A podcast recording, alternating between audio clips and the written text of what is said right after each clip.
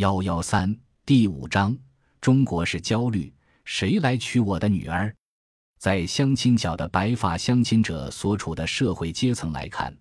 我们断然看不到富一代、权一代，这里也没有军一代的身影。有的大致是两类人：一种是比较富裕的城市中产阶级，另一种就是普通的市民。因为这个婚姻市场的准入门槛较高。城市贫民和农村人，指那些出身全国农村、乡镇、小县城和小城市，在高考选拔中成功胜出，通过个人奋斗在大城市初步站住脚跟的贫二代，被彻底排斥在外。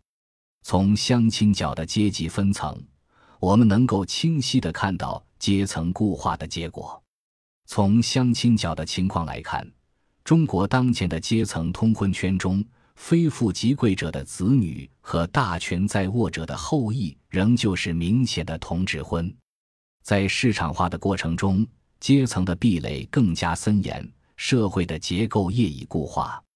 同样是随着市场化，中国大陆在计划制经济时代所特有的单位制及其衍生性服务，对于城市个人和家庭的制度化安排和帮助逐渐消失。所以，面对子女的找对象难问题。知青一代的父母们只有走向市场，试图为孩子寻找上千婚，至少是门当户对的结婚对象的机会，借此以确保或者提升自身及其子女的社会地位，在风云激荡的市场化大潮中实现阶层地位的再生产。普遍来讲，知青一代是被耽误的一代，从下放到下岗，他们有着不完整的教育，被耽误的社会生活。转型阶段遭遇经济困窘，然而，但知青一代的苦难似乎延续到了他们的子女的婚姻上面。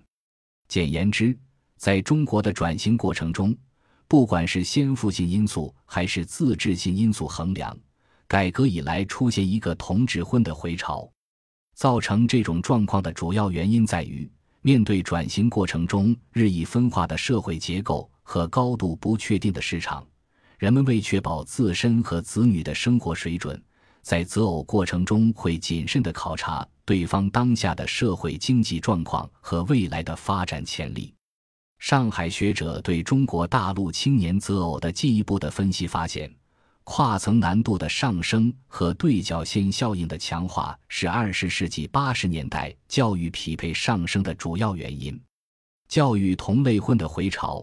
尤其是相亲角的同质婚现状，从一个方面证实了转型期阶层壁垒强化和社会结构业已固化的命题。第二，通过白发相亲这种现象，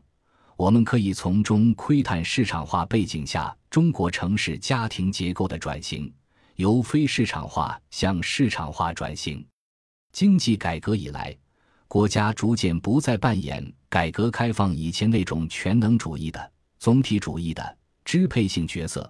不再通过政治色彩浓烈的群众动员和群众运动来实现对社会和政治诸多领域中的各种力量的规训与统辖，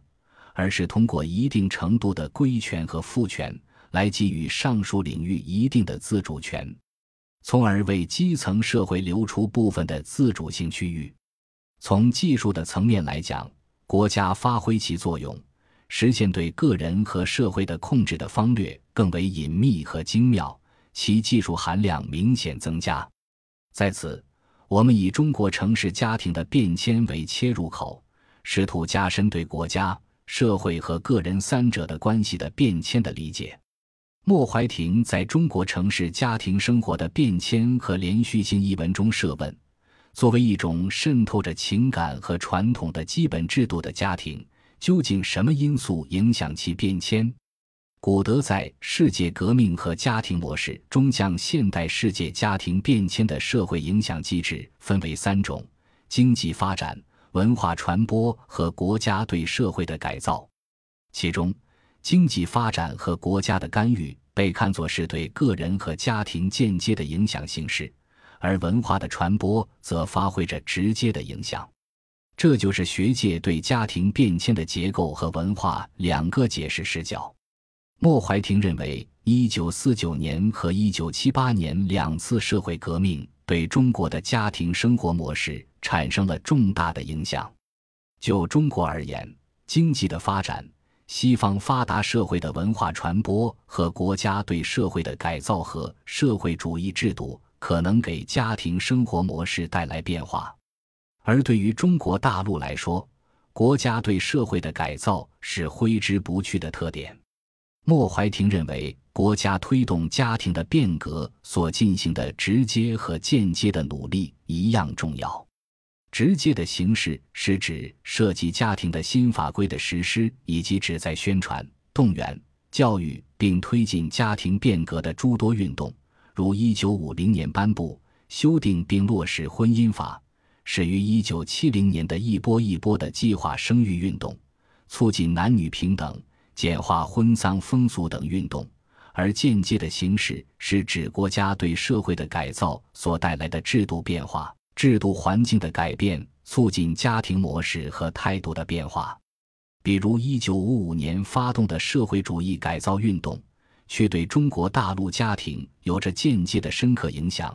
尤其是对家庭财产和家庭企业的剥夺。使全体公民更彻底地依附于国家社会主义的官僚机构，结果是大大动摇了父母为子女包办婚姻的能力。因此，可以认为，二十世纪五十年代建立的社会主义制度结构对家庭生活有着复杂的间接影响。其中，从包办婚姻到自由恋爱婚姻是官方赞成的一个家庭变化，由此。青年人自主选择配偶的能力被提高了，他将这种家庭的社会主义转型称作非市场化转型。那么，在讨论中国大陆城市的微观制度对个人和家庭的影响时，我们不能只谈二十世纪五十年代国家主导的社会主义转型，而不提一九七八年以后引人的市场化改革。在我们看来，由此可能导致家庭的资本主义转型或者市场化转型。首先，住房商品化和市场化，使住房成本变成了普通城市家庭开支的最大项。如果不是全二代，也不是富二代，而是贫二代，普通白领单凭自己的工资积蓄，基本上无法支付购买婚房所必需的货币。一般城市家庭必须拿出两代人的积蓄才能达成这一目标，房子变成了高悬在待婚男女及其父母头上的地上河，压力和焦虑无时无刻不积聚在他们的内心。国家推行的这种住房制度的市场化，客观上将城市个人和家庭推向了市场，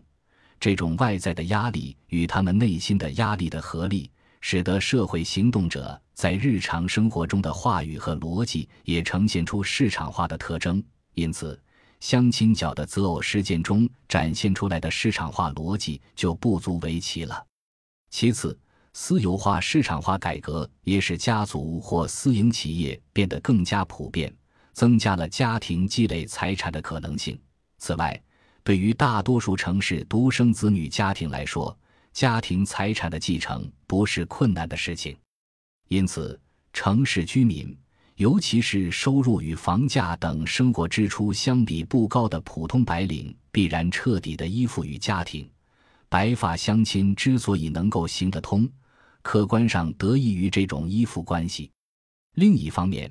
待婚男女的工作不再是计划制时期由国家安排，而是自己在人才市场上自谋出路。合同聘任制的实施，又使得他们随时面临工作变换和升职压力并存的局面，所以待婚群体经受的来自就业市场的压力不言而喻。此外，在市场化的大制度环境中，现代企业和事业单位内部分工愈来愈严密，工作空间缩小，工作团队范围缩小，再加上各部门强调部门利益。每一个小部门都可能是一个利益中心，因此，相比较于七十至八十年代的青年人的父母工作的工厂车间人数，现代化的诸多工作单位，尤其是外资企业，每个工作团队最多只有五至六个人，大大缩减了可选性。最后，上海的空间不断扩大，房价高企，造成很多人居住地与工作地之间空间距离拉大，每天花费在公共交通上的时间和精力，无疑从客观上剥夺了青年人对于婚恋大事的投入。总之，市场化作为一种社会制度的外在安排，对城市家庭和个人产生了直接和间接的重大影响。中国的城市家庭出现了市场化转型。第三，中国当下的社会转型中重要的一环是由家庭本位转向了个人本位。实际上，本研究试图按照制度与生活的思路，探索制度以社会主义市场经济体制以作为一个宏观的框架性条件，如何与人们的日常生活发生交互性作用。我们试图将本研究放在一个社会转型的背景下。讨论市场化的择偶模式与计划经济下的择偶模式之间的差异，寻找期间发生的变化。计划经济下，国家尤其是单位制是个人缔结婚姻关系的重要渠道。单位对个人的监控很强，离开单位，个人无法立足。此外，婚姻制度也是在一个封闭的民族国家内发生作用，并影响个人的私人生活领域。而在市场经济下，在全球化的背景下，个人与国家的关系发生了变化，个人对市场的依赖性增强，物质化、市场化、消费主义化等观念渗透到私人的情感生活世界，亲密关系 （intimacy） 发生了变化。一方面，个人主义增强，体现为一种外扩型的态势，个人在私人生活领域。尤其是情感生活世界中的反思性、试验性、选择性增强，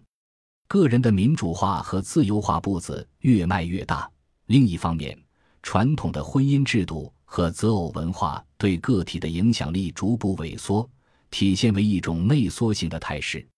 总之，对于婚姻制度而言，市场化是一种外在的影响力，其背后隐藏的是个人与国家关系的新变化。如严云祥认为，传统的宗法制度及文化遭到了国家建设的蚕食，原有的维系婚姻制度的制度性的支撑遭到破坏，而又缺乏新的维系支撑。